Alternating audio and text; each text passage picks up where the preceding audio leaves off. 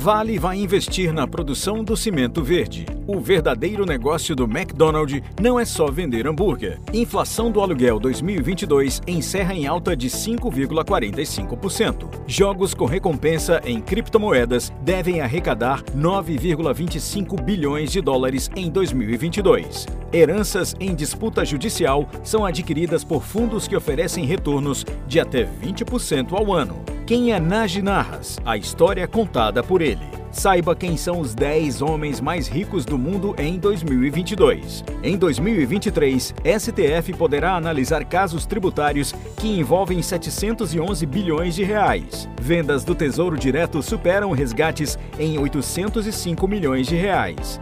Você já quebrou? Veja dicas do Geraldo Rufino para sair do buraco. Inflação da construção subiu 9,40% em 2022, aponta FGV. Empresas brasileiras gastam 1.500 horas por ano calculando impostos. Jack Ma por onde anda e o que aconteceu com o bilionário da Alibaba. Saldo de crédito ampliado cresce e atinge 14,7 trilhões de reais. Prêmio estimado da Mega da Virada 2022 sobe para 500 milhões de reais.